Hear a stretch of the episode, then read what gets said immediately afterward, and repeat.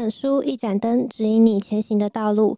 欢迎来到绿灯书社，这是由喜爱阅读的北一点灯人经营的 Podcast 频道，将会带你一起来认识各种书籍，一起享受阅读的乐趣。Hello，大家好，欢迎收听很认真聊书的图书馆与他的常客们专栏，我是今天的主持人易杰。今天我们要聊的是《饥饿游戏》这个系列小说。那在开始之前，先警告一下大家，自己没有意外的话是会大爆雷哦，害怕的人记得先去避难。那我们就开始喽。首先，先解释一下《饥饿游戏》到底在讲什么。故事设定在一个架空的国家——施惠国。书里没有太特别介绍当时的时空背景，不过有提到施惠国是建立在曾经叫北美洲的土地上。施惠国包含都城和十三个行政区。过去行政区就是曾经叛变，然后反抗都城，换来的代价是第十三区被消灭，其他十二个区则被迫参与饥饿游戏。每一年，每个行政区都必须从十二岁到十八岁的孩子中选出一男一女作为贡品，被送到充满未知的竞技场相互厮杀，直到只剩下一个人活着。都城会以看表演的态度去观看这个很血腥的游戏，把饥饿游戏当成娱乐。另外，还有一个特别的制度，就是物资，全国都可以花钱买指定的物资去给游戏中的任何一名贡品。至于两位贡品要怎么选出来呢？答案是抽签。不过事实上，任何人都可以自愿。故事主角凯尼斯就是因为取代了自己被抽到的十二岁妹妹小英，成为了第十二区的贡品。那先问问慧宇老师，目前就这些资讯来看的话，对凯尼斯有什么想法吗？觉得他是怎么样的一个人呢？我自己是从一开始看到这个情节的时候，就觉得超级感动了。而且从这边就可以发现，妹妹小英对凯尼斯而言非常的重要。嗯，会有一种凯尼斯大英雄感的感觉，但其实也不太确定凯尼斯是抱着自我牺牲赴死的心情，还是他其实太厌世了，很想离开十二区。嗯，关于这个吗？虽然我觉得厌世的情绪可能，呃，我觉得一定有啦，但我个人还是觉得自我牺牲赴死的情绪应该会多一点点。毕竟，对于第十二区的人来说，去饥饿游戏差不多就等于送死。那如果换成几年后经历比较多的凯尼斯，他可能心态会变得比较复杂。但当时的他应该还没有想这么多，所以我自己是倾向为了保护妹妹而选择赴死的可能性会大一点吧。那这边再多介绍一下凯尼斯的背景：凯尼斯小时候在矿坑工作的父亲因为一次爆炸身亡。从那之后，他负担起照顾妈妈和妹妹的责任。平常除了上学，他会溜出铁丝网外面，跟朋友盖尔一起偷偷打猎，再把猎来的食物拿去黑市卖钱。为什么要去黑市呢？就是因为打猎是犯法的。可是第十二区真的太穷，而且也比较有人情味一点点，就是非常多人都知道凯尼斯跟盖尔会去打猎，可是都不会有人去举报他们，包含一些维安人员或一些官员。那当凯尼斯成为了贡品之后呢，他遇到了自己的导师黑密契，就是他是第十二区唯一一个曾经在饥饿游戏中获胜而且还活着的贡品。那另外还有这一区的男贡品彼得，彼得家是开面包店的，在第十二区算富有。他的生活圈跟凯尼斯不一样，所以两个人不算认识对方。可是他们小时候曾经见过一次面。下面我念一小段书里面的内容。那男孩甚至没朝我瞥上一眼。但我盯着他，因为他手中的面包，也因为他脸颊上火辣辣的巴掌印引人注目。那男孩回头看了面包店一眼，仿佛在检查危险是否过去。然后他的注意力回到猪身上，他伸手把一条面包朝我的方向指来，紧接着第二条。嗯，没错，凯尼斯他小时候曾经接受过彼得的帮助。彼得故意把面包烤焦，因此被母亲责骂。之后，他假装把面包拿去喂猪，其实是故意要送面包给凯尼斯。当时两个人甚至根本不认识。那慧宇老师觉得这件事情对凯尼斯会有什么影响呢？嗯，大概会觉得他本质上是个很善良的人吧。所以如果之后有机会的话，可能可以尝试合作或者是互相帮忙。嗯，我也觉得彼得他真的很善良，完全就是一个好人。凯尼斯也知道彼得是善良的，再加上他也一直觉得自己对彼得有所亏欠。所以他对这一个人的感情还蛮复杂的，就是他想要在饥饿游戏赢的话，就必须要杀掉他。可是他又不想要杀死曾经帮助过自己的人。嗯，时间快转到两人都到了都城，准备要参加饥饿游戏的时候，彼得在一次全国直播上对凯尼斯告白，说自己从很小的时候就喜欢上他，还帮凯尼斯营造出了一个非常完美的形象。诶、欸，我看到这边的时候觉得蛮扯的，就是 告白显示的时候超奇怪、超尴尬诶。而且后来在饥饿游戏当中，彼得甚至跟别的贡品结盟团体行动，完全没有要离开尼斯的意思。那说到这边，大家应该会觉得很奇怪，搞不清楚彼得他到底在做什么。其实小时候看到后面就会发现，这其实是彼得跟黑命器瞒着凯尼斯想出来的策略。彼得想让凯尼斯赢得游戏，然后回家。可是另一个问题就来了。彼得做的这些怎么会是策略呢？这种策略又要怎么帮助凯尼斯？佩宇老师觉得呢？嗯，我有点忘记为什么彼得想要让凯尼斯赢。诶，彼得自己不想回家吗？他真的是真的是 fall in love 吗？感觉很不科学。嗯，游戏一开始设定应该是只有一个人赢，然后能可以活下来吧？对不对？嗯，游戏一开始的设定确实是这样子，就是只会有一位胜利者。大家看了小说之后，我的感觉是。彼得他想要让凯尼斯赢的原因，除了因为他就是真的 fall in love，他就真的非常喜欢凯尼斯，但 可能还有其他客观因素吧。就是客观上来说，凯尼斯是比较有机会获胜的人。毕竟凯尼斯他就是从小打猎谋生好多年，而且是非常厉害的弓箭手。至于彼得，他从小就只是一直在面包店工作，论实力的话，应该是比不上凯尼斯。我不觉得彼得不想回家，可是想到这些层面。我在猜，他说不定觉得反正自己胜算也不大，再加上他就已经喜欢凯尼斯很久，还不如帮助他。那其实小说里面没有很明白的把这个部分写出来，这些是我自己的想法。我我有点忘记，所以呃，小说前面就并没有描写彼得是怎么喜欢上凯尼斯的吗？嗯，这个到蛮后面，就是到我记得是第二集还是第三集。彼得跟凯尼斯自己私下在聊天的时候，才有提到，哦、就是彼得小时候看到凯尼斯在唱歌，然后呃，凯尼斯唱歌的时候，可能那个景象非常吸引他吧，然后就是就这样爱上他了。这样，所以彼得是被抽签抽上的吗？还是他是自愿？没错，彼得是被抽签抽到。哦，好，那我个人觉得《饥饿游戏》把人性描写的非常好，那这段剧情的安排就是其中一个原因。都城的人民把饥饿游戏当成娱乐。贡品想要赢，除了实力之外，还需要一点策略。例如，很多贡品会结盟，利用盟友的能力去杀掉对手，最后再杀死自己的盟友。也曾经有贡品假装弱小，把实力隐藏起来。而彼得的策略比较新奇一点，他透过他自己跟凯尼斯之间的悲剧爱情故事，把凯尼斯营造成一个很受欢迎、很讨人喜欢的人，让大家去可怜他们，让人们，尤其是都城的人们。把注意力放在凯尼斯身上，这样都城人就会愿意花钱买物资送给他。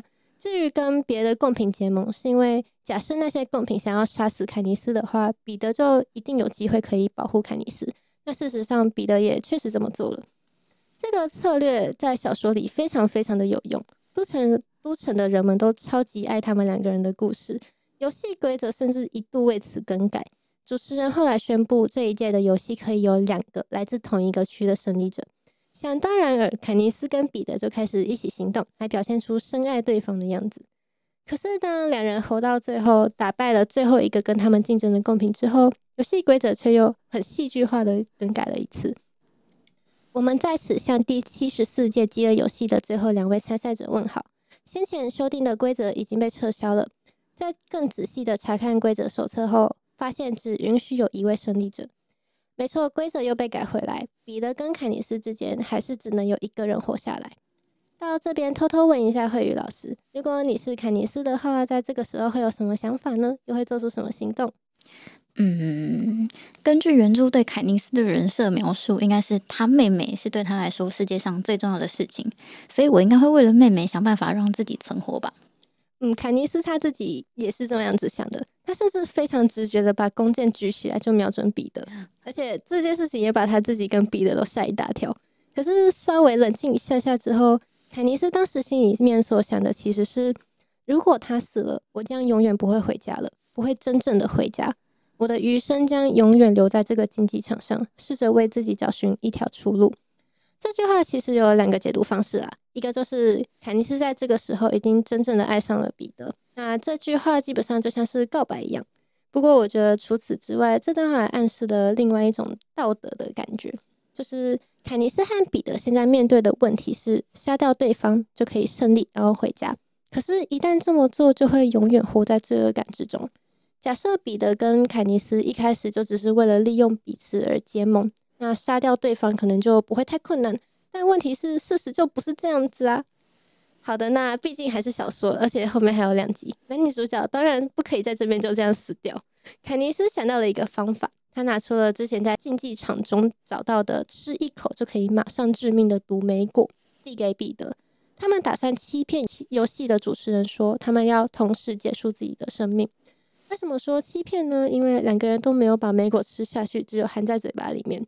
这招超级有用，主持人马上就宣布两个人胜利了。我记得这个动作他们是没有先沟通的，对不对？对，没有没有先沟通。这是一个眼神。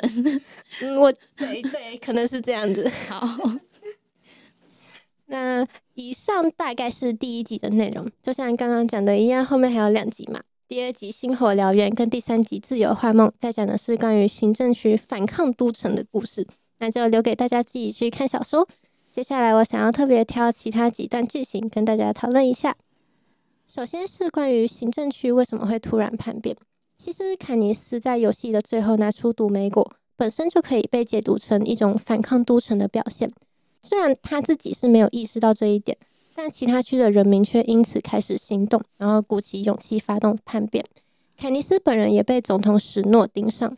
故事中，行政区各司其职，生产矿物、农作物或电子产品啊，这些货物提供给都城使用。都城本身不从事生产，可是非常的富有。都城压迫着贫穷的行政区。例如说，第十一区是农业区，但如果第十一区的农民在没有经过允许的情况下去使用自己生产的农产品的话，却可能会被处死刑。这种高压的统治当然无法让人民顺服，大家只是因为怕被惩罚才遵守规定。所以，为什么凯尼斯他只是拿出毒莓果就可以引发叛变？其实，行政区的人民早就对都城不满，凯尼斯只是一个引爆点。就像盖尔曾经说过：“你没有伤害大家，你只是给大家一个机会，他们只需要鼓起勇气来抓住他。”佩玉老师对这段内容有什么想法吗？嗯，我觉得人民就是积压很久想叛变的情绪，然后看到一个讯号，我就想要抓住机会改变看看。这样，如果没有这个凯尼斯的话，也应该也会有其他类似凯尼斯的事件发生。所以殊途同归。嗯，故事到这边终于有大转折，从爱情爽片嘛变成反乌托邦小说了。我觉得这边很有张力。我觉得从爽片变反乌托邦小说，对，非常的中肯。没错，就是这样。那就像我刚刚所讲的。凯尼斯成为了反抗的象征，他被总统史诺盯上。凯尼斯在黑密契的指导下，假装自己是为了与彼得的爱情而掏出毒莓果。他想要用这个借口去说服史诺，说自己并没有想要反抗的意思。可是史诺当然不相信啊。史诺他知道凯尼斯的朋友盖尔对他的重要性，呃，那这边先岔题讲一下，就是盖尔他其实也喜欢凯尼斯很久了，可是凯尼斯不知道。那凯尼斯对盖尔他也有一点感觉，可是他自己不太确定。哦，这段我有记印象，我一开始看就说，嗯，这两个，这两个，嗯，其实我觉得从第一集的时候，他们看起来就小浪漫吧，有一点，有一点那种感觉。那因为这件事情，史诺他就拿盖尔的命来威胁凯尼斯。史诺曾经别着一朵玫瑰，大家可以特别注意一下玫瑰这个象征。他别着玫瑰到凯尼斯的家，他叫凯尼斯说服自己说他是真心的、真心爱着彼得的。后来，彼得跟凯尼斯第二次参加饥饿游戏，彼得差一点死在游戏当中。凯尼斯心急的样子，终于说服了史诺，但这也成为了史诺控制凯尼斯的工具。史诺抓走彼得，然后折磨他，让凯尼斯没有办法扮演好自己身为反抗军领袖的角色。另外还有一段有一点相似的内容，我想一起提一下，就是第二次饥饿游戏的时候，竞技场出现了一堆八卦鸟，它们是一种人造生物，会模仿人类说话。那这些鸟在凯尼斯面前模仿了凯尼斯的妈妈小英啊，还有盖尔等人的尖叫声，去折磨凯尼斯，还有另外一个贡品芬尼克。这段内容我还蛮有感触的，就是史诺总统完美的利用了人与人之间的情感连接，借此来折磨他的对手。那这比直接伤害自己的对手还要有用很多。有一个贡品乔安娜，她曾经说过，他们伤害不了我，我不像你们，我爱的人都已经不在了。慧宇老师对这段有什么感觉呢？啊，乔安娜真的很惨，但也真的很中肯。我觉得，呃，乔安娜是第二集才开始出现的角色。我觉得还蛮喜欢乔安娜这个人，她是那种表面上看起来很坚强，但其实也是受过很多伤害，然后他只是在装坚强而已。嗯，再来，我想要介绍一个第一集短暂出现的角色小云。小云是第十一区的贡品，她只有十二岁，年纪跟凯尼斯的妹妹小英一样。她温和的个性啊，还有看起来有点柔弱的样子，都让凯尼斯想起小英。在游戏中，凯尼斯为了躲避其他的贡品而爬上树，他没有注意到附近有一个马蜂窝，是小云告诉他的。小云跟小樱类似的地方，还有马蜂窝的这件事情，都让凯尼斯非常信任小云，两个人因此结盟。但后来，小云被另外一个贡品杀死，这让凯尼斯非常自责。小云临死前，凯尼斯唱了他在家乡学过的一首山歌。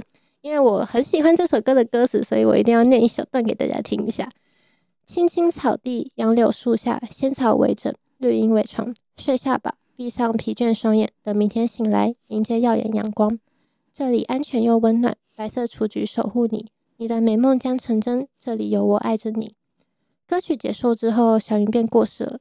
凯尼斯采了很多花摆在过世的小云身上，让都城连着那一些花朵，将小云的身体带离竞技场。我记得自己第一次看到这段，直接难过到哭出来。后来我再看的时候，也都有哭。小云她不是故事里面一个特别重要的角色，可是我个人觉得这段其实稍微了，稍微暗示了凯尼斯想要保护小樱的那一份心情。真的，这段真的很感人，我印象蛮深刻的。嗯、在饥饿游戏这么残酷高压的制度下，这真的是一份很难能可贵的姐妹情感。嗯，我觉得人类真的很神秘，经历苦难淬炼的感情更加真挚动人。所以，好看的文学作品都要有超多起伏。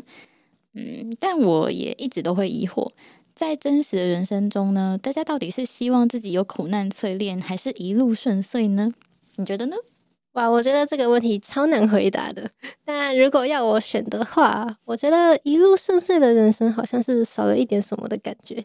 就是人不太可能一辈子都没有遇到挫折嘛。虽然在面临挫折啊、苦难的时候会很痛苦、很绝望，可是我倾向相信说，这些让人痛苦的事情，应该不可能一点意义都没有吧。人一定会从这些苦难中学到东西吧。时间久了之后再回头看，可能我们会发现自己因为这些事情会有所成长啊。还有，我觉得快乐跟痛苦它应该是比较出来的。没有经历过痛苦的人，可能就不会真的感觉到哇，快乐的日子有多美好这样。所以一路顺遂的人，说不定也不会意识到自己有多幸福吧。所以你是想要有一点苦难的吗？我觉得。我觉得有的话，生命会比较我不知道完整的感觉吗？但你会希望有很多的苦难让你成长很多，还是一点点苦难 成长一点点？可，可能 呃，他必须要在一个中间，什么不可以太痛苦这样。哦，但如果没有办法太痛苦的话，可能也没有办法大成长哎。嗯，我觉得，我觉得呃，有一点成长就够了，真的。哦，好，那回到饥饿游戏。关于小云还有一个后续，就是同样来自第十一区的另外一个贡品达麦，他后来在竞技场里面遇到了受伤的凯尼斯。达麦他有很好的机会可以杀死凯尼斯，可是他没有这么做，原因就是因为他曾经照顾过小云。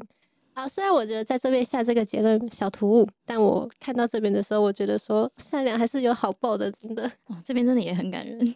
嗯，至于小英呢，她在第三集的最后其实还是过世了。这边我们介绍一个新的角色柯因。一开始有讲到，过去十三个行政区曾经反叛过都城，最后第十三区被消灭。可是这其实不完全是真的，第十三区一直都存在，他们只是假装被消灭，他们一直生活在地下。然后柯因就是他们的领袖。凯尼斯在第二次饥饿游戏结束之后，他来到第十三区，他应着柯因的要求，正式的成为反抗军的精神象征。同样加入反抗军的还有盖尔跟一些过去的饥饿游戏胜利者，擅长打猎的盖尔还有一个胜利者比提，他们曾经提出过一个策略，这边就直接念书里面的原文给大家听。重点不在陷阱的机械原理，而是在背后的心理因素。在一个地方安装鬼雷，留留下生存必需品，水或食物，然后惊扰猎物，驱使大批鸟兽或人奔向陷阱，遭遇更大规模的毁灭，使幼兽或子女陷入险境，迎来真正要猎杀的目标——他们的父母。盖尔和比提的注意力不在鸟兽生存的荒野，而是在人性的冲动，譬如同情、怜悯。有一颗炸弹爆炸，接下来的时间足供人们奔上前去帮助伤患，然后第二次爆炸，一颗威力更强大的炸弹炸死所有人。慧宇老师觉得盖尔跟比提这个策略如何呢？嗯，这确实又是一个故事的高潮梗。我们到底有多想赢呢？是不是有到不择手段、违背人性的程度呢？嗯，我觉得可以看出他们是真的很想赢。虽然一开始可能会觉得啊，这样不就跟伤害别人的那些压榨别人的人一样了吗？但我觉得那可能是因为自己没有被折磨过，所以才能站在所谓道德制高点上这样轻松的想。如果现在的制度是一定得有人很惨，那旁人确实没有资格为别人的选择下道德评价。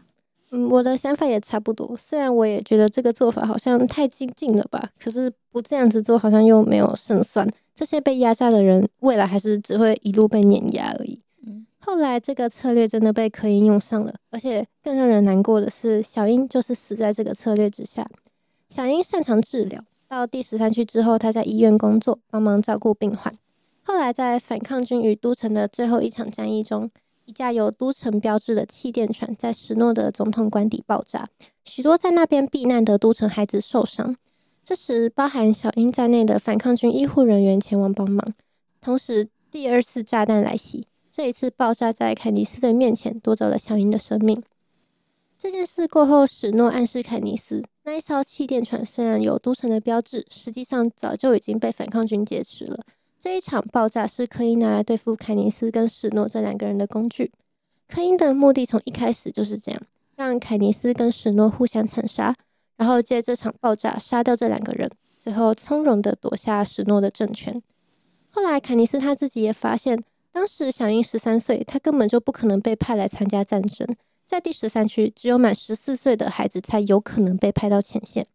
可是假设史诺没有说谎，就会出现另外一个问题。就是科因他到底为什么要杀凯尼斯？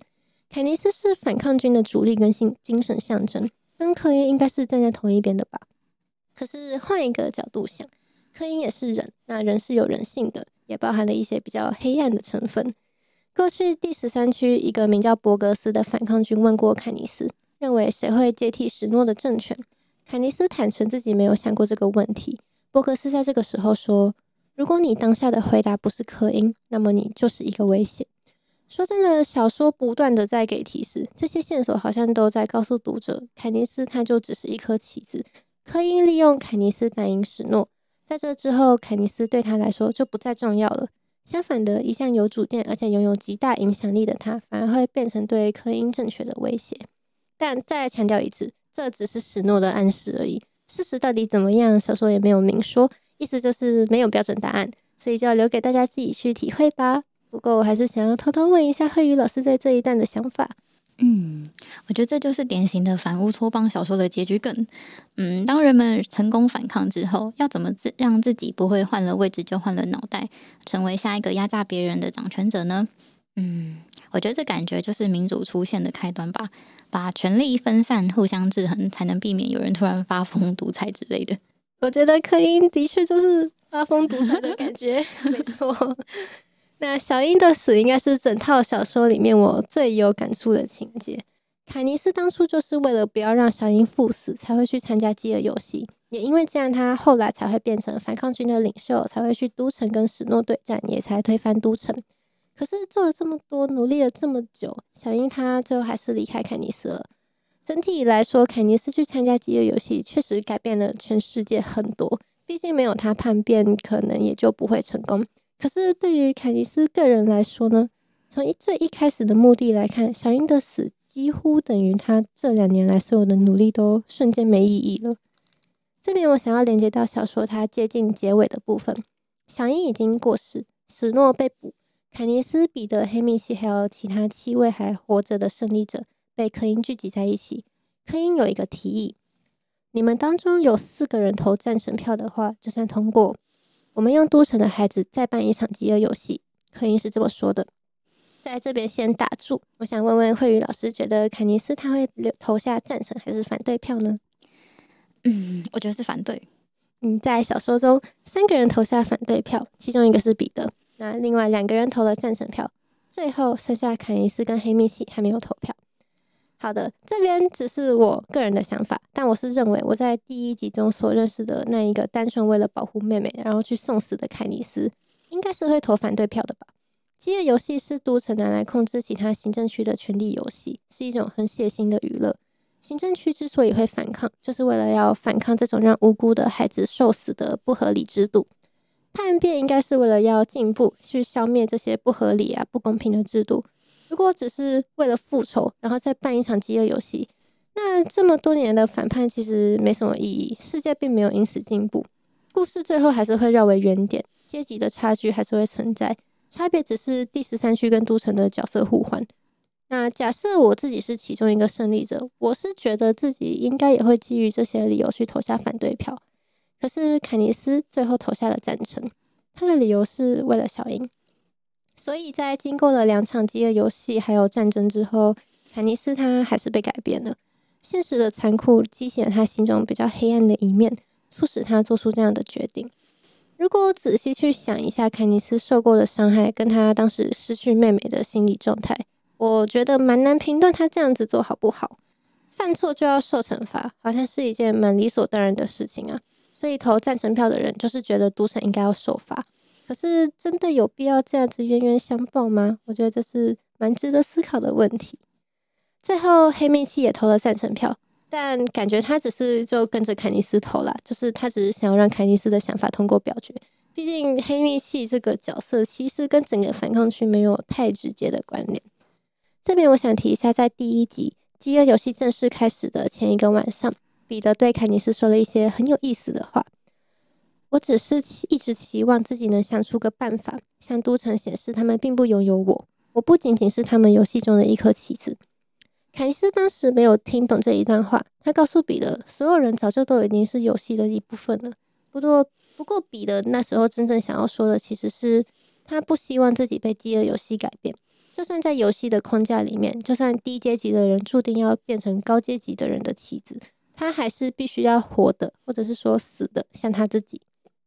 到了故事的最后，就是第三集的最后，我个人是觉得彼得成功了吧？虽然他一开始也有演过戏啊，然后跟敌人结盟啊，中间还一度被都城洗脑，然后以为凯尼斯是自己的敌人。但老实说，他才是那个始终保持初衷的人。他一直都是大家所认识的那一个很善良的男孩。相比之下，凯尼斯他就真的改变了很多。那今天的最后，我想提一下整部小说的结局：所有的抗争都结束了。彼得跟凯尼斯回到第十二区，他们开始了新的生活。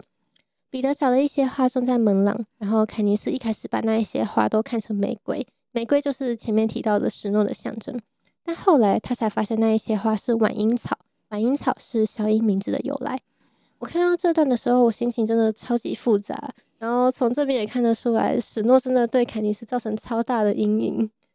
饥饿游戏它不算是悲剧结尾，可是这一段剧情就是也让我没有办法觉得它有一个快乐的结局。不过小说的结尾告诉我们，凯尼斯跟彼得开始写了一份笔记，笔记是关于他们所认识的人们，包含小英啊、凯尼斯的父亲啊，还有小云这些人，还有很多他们已经认识的但早就过世的人。他们用笔记去记录这一些不应该被遗忘的人们。凯尼斯他是这么讲的。忘记是一种罪过。我们的泪水滴在纸页上，我们用泪水，也用承诺封存记忆。我们承诺好好活下去，让他们的死有意义。佩玉老师对这个结局的感想如何呢？其实结局在你提之前我已经忘光了，但你提提起来，我就觉得哇，好感人哦。嗯，我自己也觉得记录是一个很美的方式。嗯，我也觉得，而且其实，在后来，就是黑蜜七也开始加入他们。因为在彼得跟凯尼斯去饥饿游戏之前，黑米奇也接触过其他过去的这些年来已经死掉的第十二区的贡品们。嗯，后来黑米奇也帮助凯尼斯还有和彼得去把这一些贡品们的故事记录下来。我觉得可以想象那一本笔记应该会非常丰富。好的，那今天就大概到这边。那饥饿游戏分成三集，另外还有一本前传《鸣鸟与游蛇之歌》。是在讲史诺的过去。呃，我是还没有看过，不过大家有兴趣的话，也是可以去看看。这三本小说包含前传都有被翻拍成电影。那前传改编的电影好像是今年十一月会上映，我就先在这边帮忙打一个广告喽。那么今天的介绍就到这边告一段落喽。今天所聊的书籍都会放在资讯栏，欢迎有兴趣的朋友找原书阅读。除此之外，可以在 IG 搜寻北一点灯人，还有更多不同于 Podcast 的内容。我们的频道也有许多的主题供大家聆听，欢迎再度莅临。